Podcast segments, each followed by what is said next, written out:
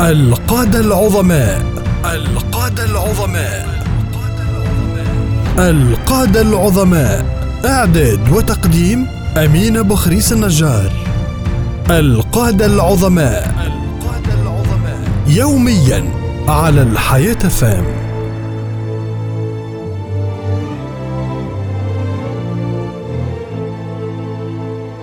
بسم الله الرحمن الرحيم. وصلاة وسلاما على أشرف المرسلين.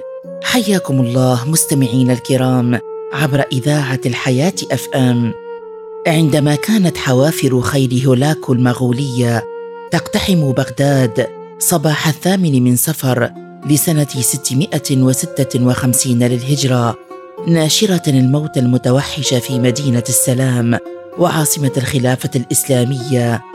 كانت صرخة ميلاد تظهر على ضفة أخرى من ضفاف الأيام وتحديدا في مدينة سكود لطفل صغير ليصبح بعد ذلك أبا الملوك ومؤسس سلطان المجد التركي وواضع الحجر الأساس لإحدى أضخم وأكبر الإمبراطوريات الإسلامية التي عرفها التاريخ المسلم. القائد العظيم مؤسس الدولة العثمانية الغازي عثمان بن أرطغرل بن سليمان التركماني أحد أعظم الأسماء التي أشرقت في سماء تركيا القديمة وما زالت نبراسا يضيء تاريخ الإسلام في بلاد البوسفور.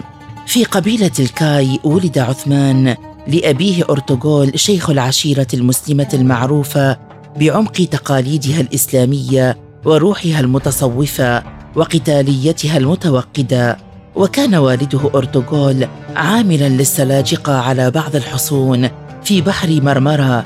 أما أمه فهي حليمة خاتون وكانت سيدة تركمانية مفهمة بالإيمان بدينها والولاء التام لزوجها وفق التقاليد التركمانية الأصيلة. يذكر أهل التاريخ أن عثمان كان هو آخر العنقود من أبناء أرطغرل وأن ولادته كانت حدثا مهما في ومضات قبيلة الكاي حيث ولد في ليلة قمراء مشعة الأنوار وأنه تربى تربية الفرسان فكان ماهرا بالرماية والمبارزة والصيد زيادة على روح من التصوف تخلق بها في فتوته ورافقته حتى وفاته. وأسند ركبتيه للتعليم لشيخه آه بالي ثم تعززت العلاقة بينهما. ويروى أن عثمان في صغره رأى رؤيا قصها على شيخه رأى كأن القمر بازغا في صدر شيخه ثم استقر في السماء وهبط نازلا حتى استقر في صدر التلميذ عثمان. ثم خرجت من صلبه شجرة ضخمة تمددت حتى غطت الأرض بظلها. وارتفعت تحت ظلها جبال ثلاثة ثم تدفقت من تحتها الأنهار الأربعة النيل ودجلة والفرات والدانوب. ثم ارتفعت أوراق هذه الشجرة العظيمة سيوفا ورماحا تميلها الرياح نحو القسطنطينية وتحت أغصان الشجرة الضخمة. هناك وقف غلمان شقر من النصارى يقرؤون الشهادة ويعلنون الولاء للسلطان. وكانت صفوف البشر من وراء هؤلاء الغلمان ممتدة على كل فج وبساط على شواطئ الأنهار وبين السواقي والعمال يملؤون الأرض زراعة وصناعة وعملا وكدا ويتكاثرون تحت ظلال الخيرات دون أن يتوقف الغلمان الشقر عن الهيللة وإنشاد الولاء للسلطان. فلما قصها عثمان على شيخه وكان له بمثابة القائد الروحي تفاءل الشيخ بهذه الرؤيا وعبرها لعثمان بأن نسله سيملكون الأرض ثم أسرع بتزويج ابنته إلى عثمان وسانده وقدم له ما ينبغي أن يكون له الحاكم الصالح والأمير العادل. وسرعان ما شب عثمان عن الطوق وتولى زعامة القبيلة ثم احتل منصب والده عاملا تابعا للسلطنة السلجوقية وبدأ عثمان باسم السلطان السلجوقي يفتح الحصون المترامية على ساحل البحر الأسود مما منحه قوة وامتدادا كبيرا لسيطرة قبيلته. فأصبحت قبيلة الكاي بذلك قوة فاتحة تبسط نفوذها على مناطق واسعة من الشواطئ التركية. ولأن السلطنة السلجوقية كانت يومها في آخر رمض في الحكم لم يجد المغول أي صعوبة للسيطرة عليها وضم أراضيها إلى التتار الذين عاثوا فيها فسادا ودمارا. فأعلن بعدها عثمان بن أرطغرل تنصيب نفسه أميرا لدولته المستقلة التي امتدت في آماد التاريخ لأكثر من ستة قرون. وتمددت في آفاق الجغرافيا لتجمع بين البلقان والمشرق العربي والإسلامي وشمال إفريقيا جاعلة من تركيا الكبيرة مستقرا وحجر أساس للخلافة التي عرفت بالعثمانية نسبة إلى مؤسسها عثمان ابن أرطغرل. كان الغازي عثمان واعيا بالمتغيرات من حوله وبنقاط القوة والضعف التي عاشتها قبيلة الكاي وكانت خطوته الأولى خوض صراعات تنافسية مع عدد من الأمراء والزعماء من أقاربه حتى أزاحهم عن طريقه تماما. توقف المؤرخون عند كثير من الصفات والخصال التي تميز بها الغازي عثمان.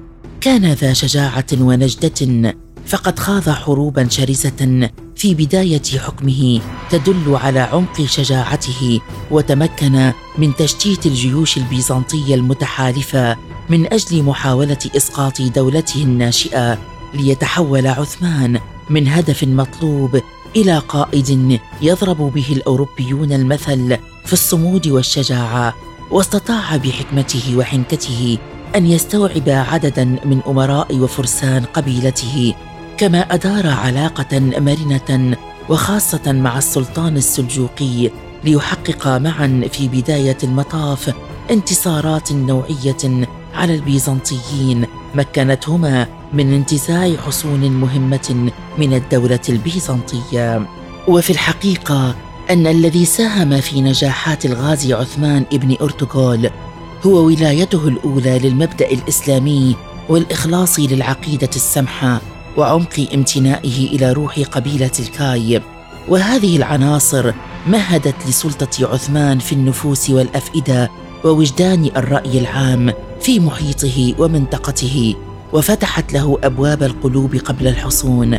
وقد التحقت بالغازي عثمان مجموعات من المجاهدين على المناطق الممدودة مع الروم ومن القوى الصوفية التي كانت ناشطة في تلك الفترة. لما رأوا فيه من إباء وإصرار ووفاء للإسلام.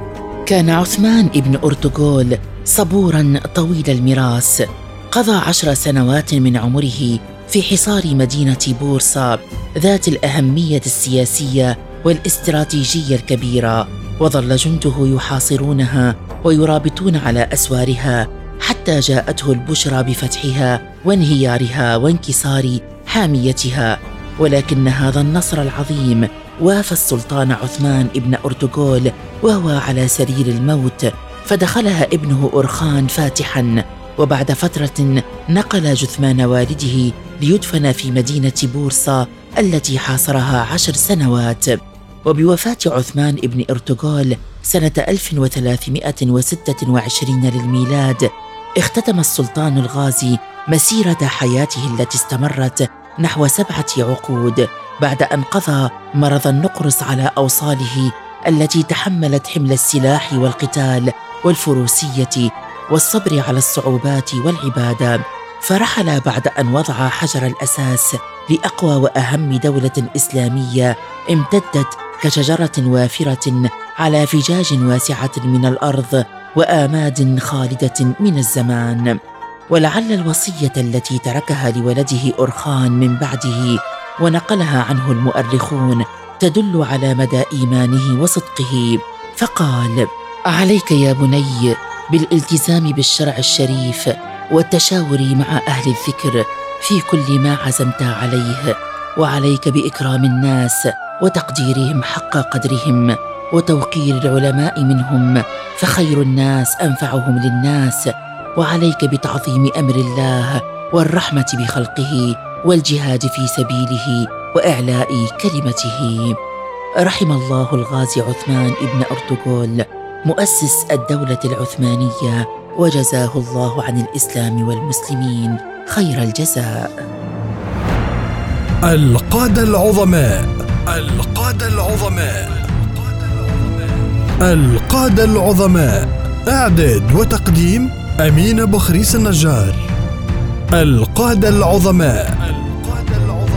يوميا على الحياة فام.